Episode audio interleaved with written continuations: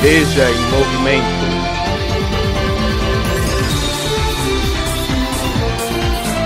Veja em movimento.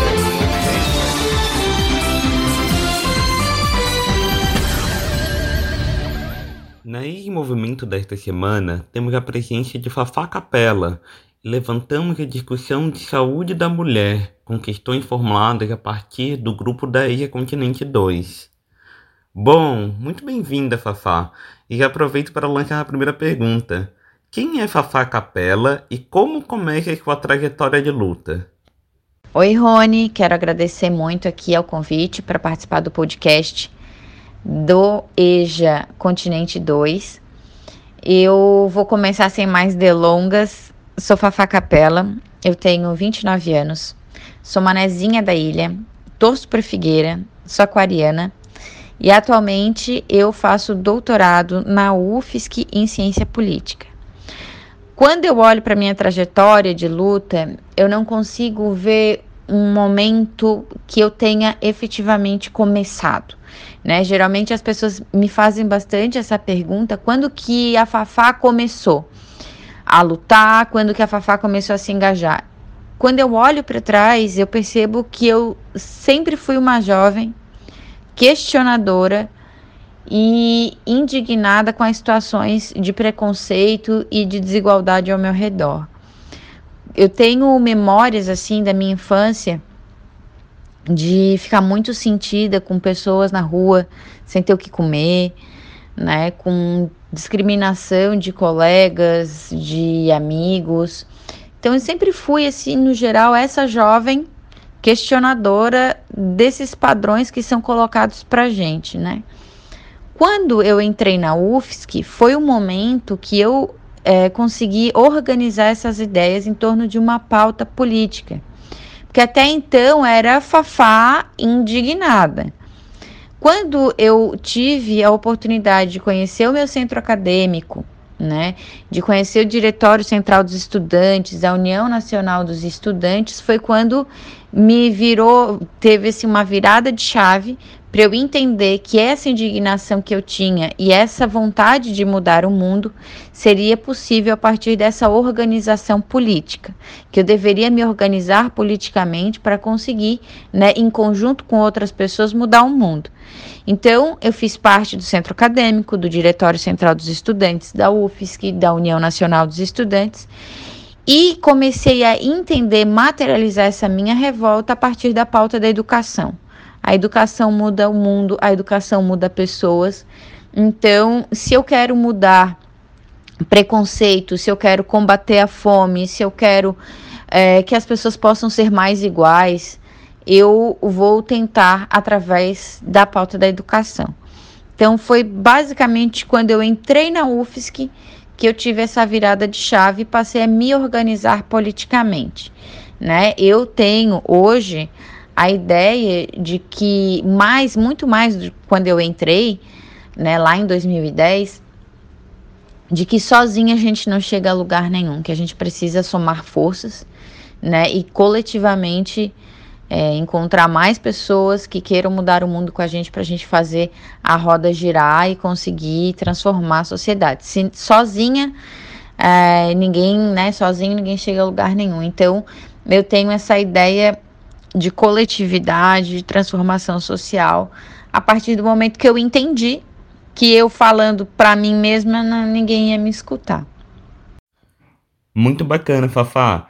É, a segunda pergunta que surgiu entre debates entre estudantes e professores é, era sobre temos atualmente algumas temáticas que estão em alta, né?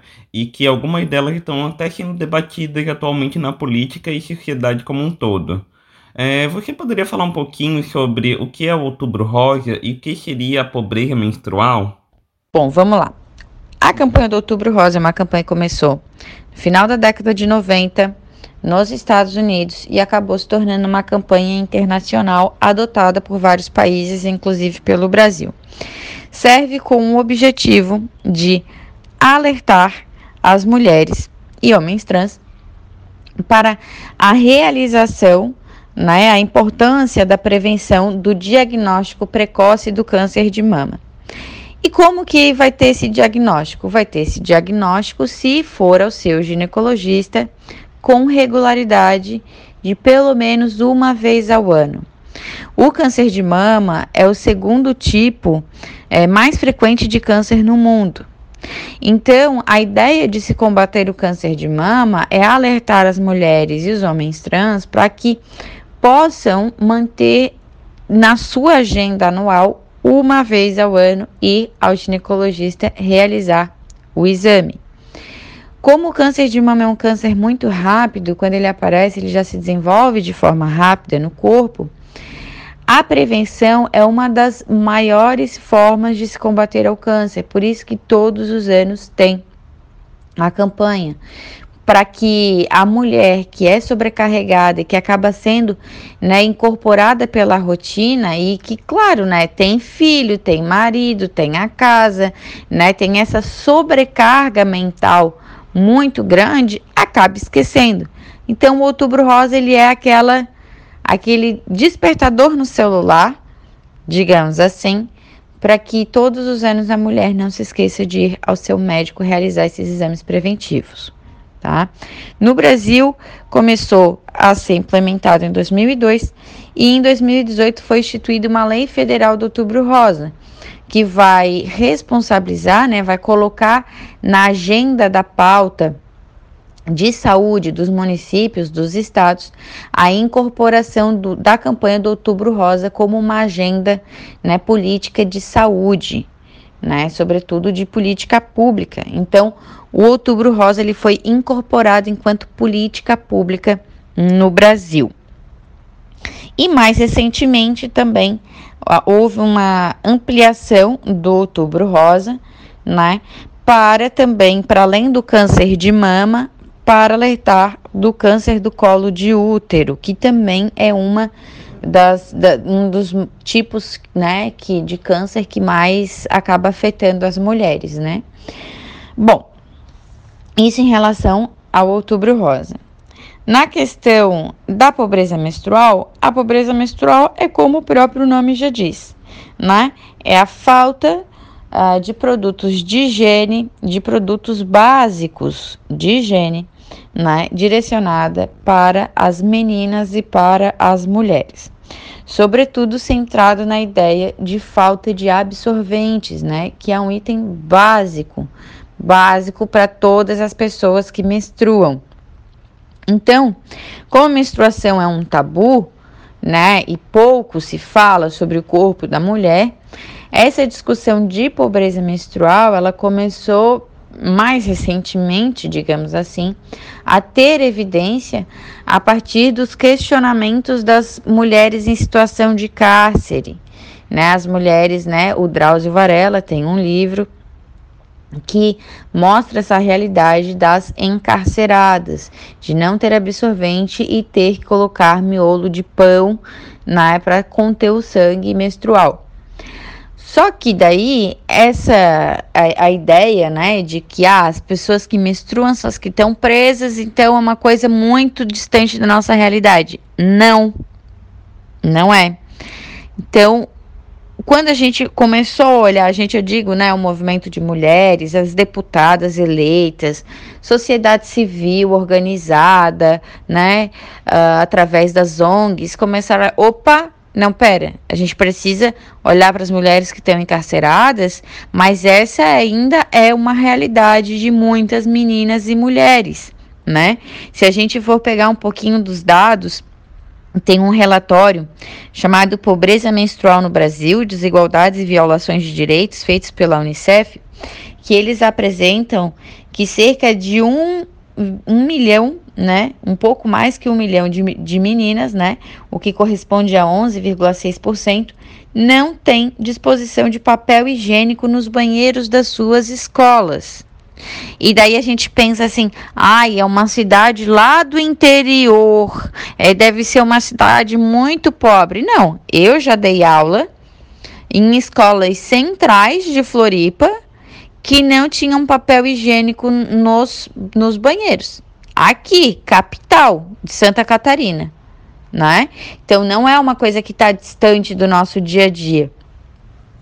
Então, a pobreza menstrual ela vem para denunciar né, essa falta de itens básicos que acaba trazendo debates que são mais profundos, né? Como a falta de saneamento básico, de água, né? De infraestrutura que a gente diz que é o que dá dignidade para a pessoa, né? A pessoa trabalha o dia inteiro, chegar em casa não tem como tomar banho de chuveiro, né? Um exemplo básico para dar aqui para vocês.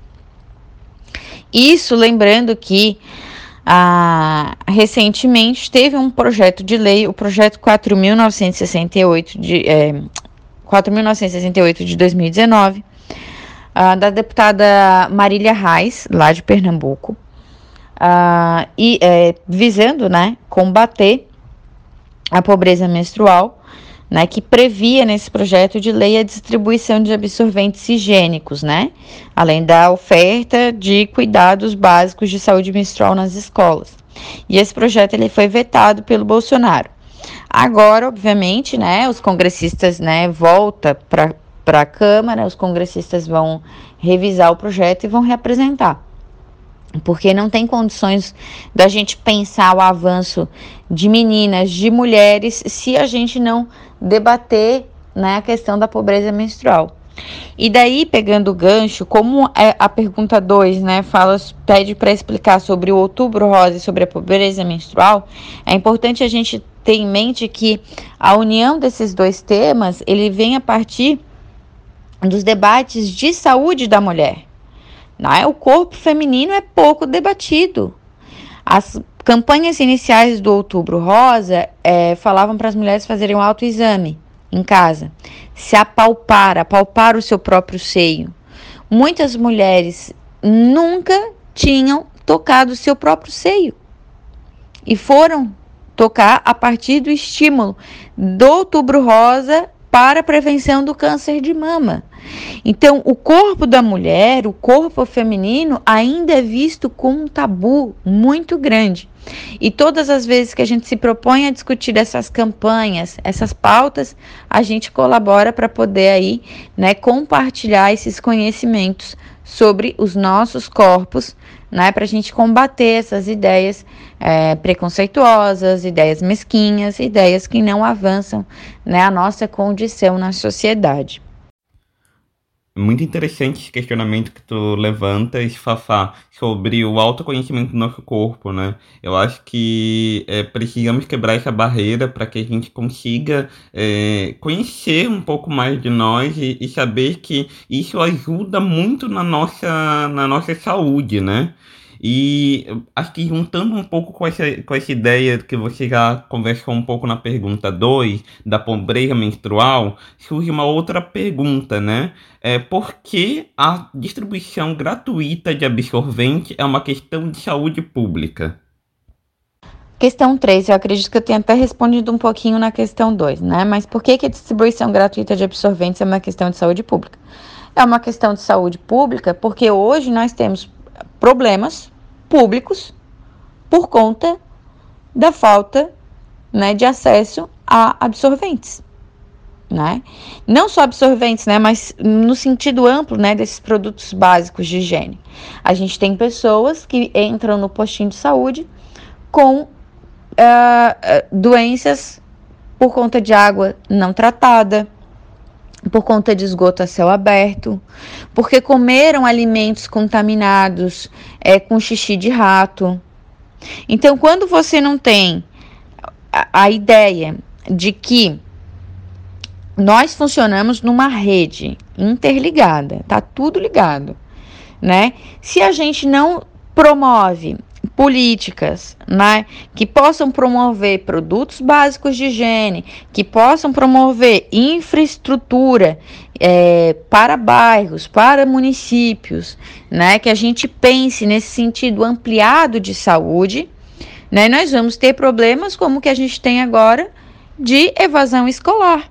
Meninas e mulheres né, perdem emprego, não vão mais para a escola reprovam por falta porque não tem absorvente. Então, todas as vezes que a gente for pensar em dignidade, né, em direitos humanos, que é importante botar isso na discussão, a gente precisa, né, é, ir na raiz do problema. Como é que a gente quer uma sociedade melhor? Por onde começa? Um dos pontos é a gente né, melhorar na vida das pessoas. E sabendo que a gente vive numa sociedade muito desigual, o poder público, o Estado, né, essas instituições, elas precisam agir né, para melhorar a vida das pessoas e para promover né, igualdade de direitos, de acesso né, para a população. Então, sim, a distribuição de absorventes é uma questão de saúde pública e queria até estender, é uma questão de saúde pública, é uma questão de saneamento básico, é uma questão de educação, é uma questão, é questão de rede, né? A, a saúde pública ela atua em rede. Boa parte dos problemas que se tem de saúde pública é em decorrência de outros problemas, né? Então, quando a gente avança em um tipo, a gente vai com certeza melhorar né, a saúde no seu sentido maior e a distribuição de absorventes ela vai com certeza melhorar, né? Uma boa parcela aí de pessoas que sempre estiveram esquecidas. É, é, muito interessante esse ponto de saúde pública, né? Porque saúde pública é um direito constitucional, né? E é um direito de todos. E quando a gente fala todos, a gente não pode esquecer ninguém, né? Tipo, a gente tem que andar juntos. Infelizmente, a gente sabe que isso não acontece. Então, é, a gente tem que fazer é, lutar para que esse direito seja é, colocado em prática, né? E a gente vai ver isso em, em políticas públicas, em, em campanhas, e, e, temos que lutar, né? A nossa vida de luta, né? É, e aí que leva a nossa pergunta 4, né? É, sabemos que a campanha do Outubro Rosa é fortemente divulgada por várias vias sociais no mês de outubro, mas as informações sobre o exame de mamografia e colo de útero são dificilmente divulgadas durante o resto do ano, né? É, na sua opinião, essa campanha não deveria durar o ano todo? Em relação à questão 4, né? É, na minha opinião, sim, campanhas deveriam durar o ano inteiro, né? Inclusive, porque eu acredito, né, que o intuito dessas campanhas é o de alertar, é o de mostrar às mulheres a importância de realizar o exame preventivo de mama e de colo do útero, né? Portanto, a campanha, ela precisa ter estrutura para que todas as pessoas que procurem a rede pública possam efetivamente fazer é, o seu autoexame, né? Consultar o seu ginecologista. Hoje a realidade que a gente tem é uma realidade de falta de estrutura que consiga, né, dar conta de todo mundo que precisa se consultar. Então, eu concordo, eu acho que a gente deveria sim fazer campanhas ao longo do ano, multirões, pente fino nos postinhos de saúde, ver qual é o postinho de saúde que precisa melhorar o atendimento em relação à, à saúde da mulher, né? Ah, no meu postinho tam, tá com falta de gineco. No meu, no meu postinho não tem o, o exame uh, da. Não, não tem o equipamento para realizar o exame de mamografia. E por aí vai. Então, a gente precisa sim construir políticas públicas que consigam comportar essas campanhas. É, na minha avaliação, o Outubro Rosa ele deve servir como uma cereja do bolo. O que, que eu quero dizer com isso? As políticas públicas de saúde para as mulheres elas têm que acontecer ao longo do ano inteiro. Essas campanhas que falam para fora, para a população e que passam a servir, né, como conversa no café da manhã entre a família, na própria escola, como a gente está fazendo agora, né, ou entre vizinhos, essas conversas, né, sobre a campanha do Outubro Rosa e outras campanhas de corpo da saúde da mulher, elas são alerta, elas são para popularizar, divulgar esses assuntos, mas o poder público precisa estar tá junto. Se ele não está junto, a campanha é ineficaz. Uh, então, sim, eu concordo que a gente precisa bater o bolo o ano inteiro, né? Fazer a cobertura do bolo, fazer a massa, fazer o recheio ao longo do ano, que seria essa esse momento de formular as políticas públicas, de fazê-las acontecerem, para que, quando chegar em outubro, a gente coloque a cereja, que é a consagração final dessa campanha né, de divulgação maior. É, tem uma questão que é muito importante que eu queria frisar. Essas campanhas elas têm um caráter duplo, né? Ao mesmo tempo que serve para falar, né, para apresentar problemas e mobilizar as pessoas para solucionar esses problemas e ser participante também, elas servem como um instrumento de denúncia, né? Como eu falei anteriormente, o corpo da mulher, a saúde feminina, sempre foi vista como um grande tabu. E essas campanhas, além delas falarem, né, botar na roda de discussão é, a importância de debater o corpo da mulher, elas indicam que o fato de ser um tabu e de nunca ter sido debatido pelo poder público faz também com que tudo aquilo que sistematicamente envolve mulher e saúde pública fique secundarizado. Não à toa que a, a rede pública né, e tudo aquilo que sempre foi, na sua grande maioria, ocupado por homens, né, é, não é adequado para a vida das mulheres, para a saúde das mulheres, para a realidade das mulheres.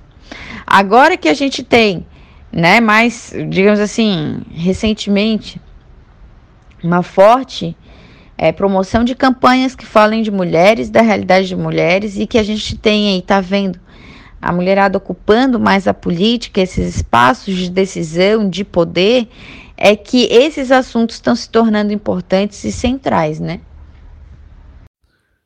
Bah, Fafá, eu acho que é muito importante isso que você traz sobre a precarização do SUS, né? Porque a gente sabe que essa precarização é uma política de governo liberal, né? Que quer é, privatizar a, a, saúde pública e, e, deixar que as pessoas é, é, fiquem sem nenhuma possibilidade de, de cuidado, né? Então a gente precisa é, de políticas para que isso não aconteça, né? E, e claro que aí isso já começa num, num sistema de luta, né? É, e também é importante essas, essas cadeiras que as mulheres estão ocupando, né? E que precisam ser mais e mais, né? A gente precisa pensar em quem a gente vai votar, né? E quem vai lutar por nós, né? E, e para que essas políticas para a mulher, né, e esse, esse tabu que existe com o corpo da mulher seja quebrado mais e mais e, e que a gente consiga que essas campanhas sejam diluídas durante o, o ano, né, e que a gente consiga um sistema de saúde é, realmente para todos, né. É, eu acho que aí é, eu trago já uma outra, uma outra pergunta que é, chega na nossa quinta pergunta, né? Quais as políticas eh, da saúde da mulher que deveriam ser mais abordadas? Existe alguma atualmente em vigor? É, tu poderia falar um pouquinho sobre isso? Bom, vamos lá. Quais as políticas de saúde da mulher que deveriam ser mais abordadas? Existe alguma atualmente em vigor? É importante, eu queria fazer um, um parênteses, que é o seguinte. Tem uma discussão quando a gente fala de sociedade patriarcal. O que, que é sociedade patriarcal? Patriarca é a figura do homem, do pai de família. E há compreensão, há vários estudos né, que formulam que a sociedade ela é patriarcal, porque o conjunto de leis, as normas culturais, a forma como essa sociedade vai se organizar, ela parte deste desta figura masculina, né? É claro que é, há uma efervescência, uma um, embates, brigas, disputas que vão tentar modificar essa sociedade patriarcal. Então, digamos que a gente está no meio de um grande turbilhão de movimentos políticos, sociais, culturais que vão, né, ser embate direto dessa ideia. E eu estou falando isso porque é central a gente pensar a vida das mulheres, a saúde das mulheres, a partir de uma perspectiva de uma sociedade que tenta jogar a mulher para o ambiente da vida doméstica, do lar, que tenta nos aprisionar dentro de casa. Quando a gente fala que uma menina precisa abandonar a escola, aí aqui, vamos lá, escola, vida pública, porque ela não tem absorvente, ela precisa ficar, né, cerca de uma semana, uma vez por mês, dentro de casa, porque ela não tem um absorvente, a gente está retirando uma menina e jogando ela para dentro do ambiente doméstico. A gente está tirando todas as possibilidades dessa jovem de entrar, de ascender socialmente, de estar tá dentro dessas estruturas sociais, culturais, né, de aprender a ler, escrever e por aí vai.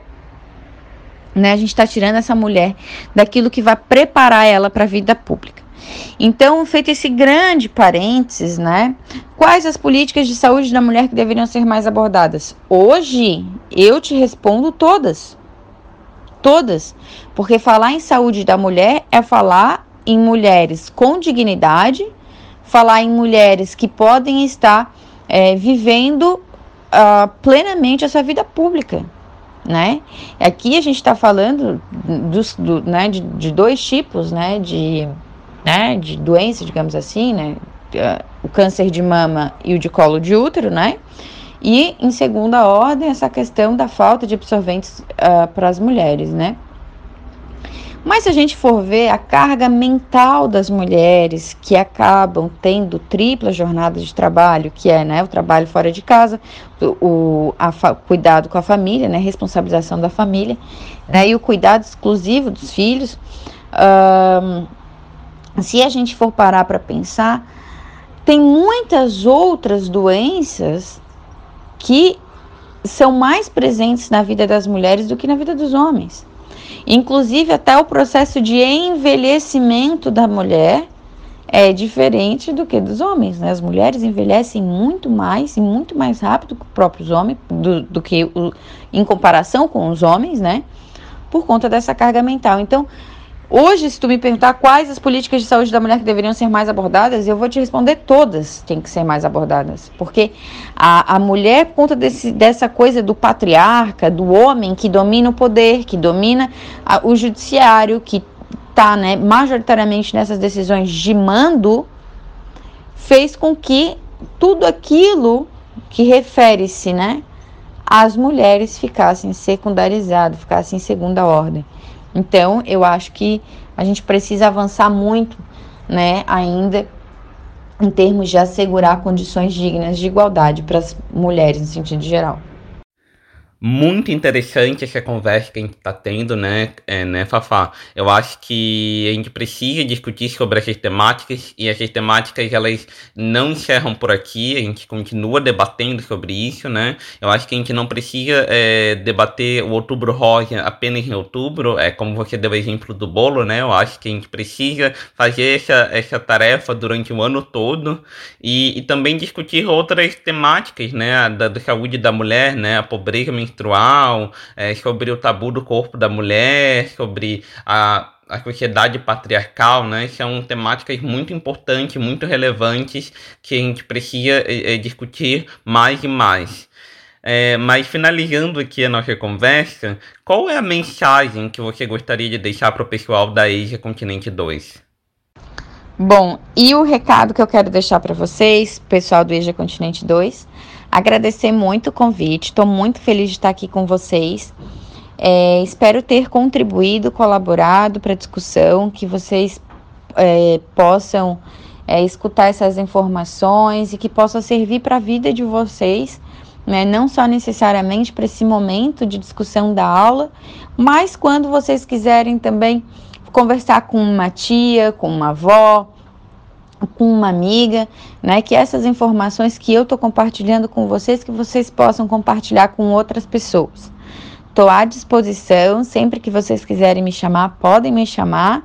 E quem quiser pode me seguir também nas redes sociais, que eu vou adorar conversar com vocês. Meu arroba é arroba fafacapela, tanto no TikTok quanto no Instagram.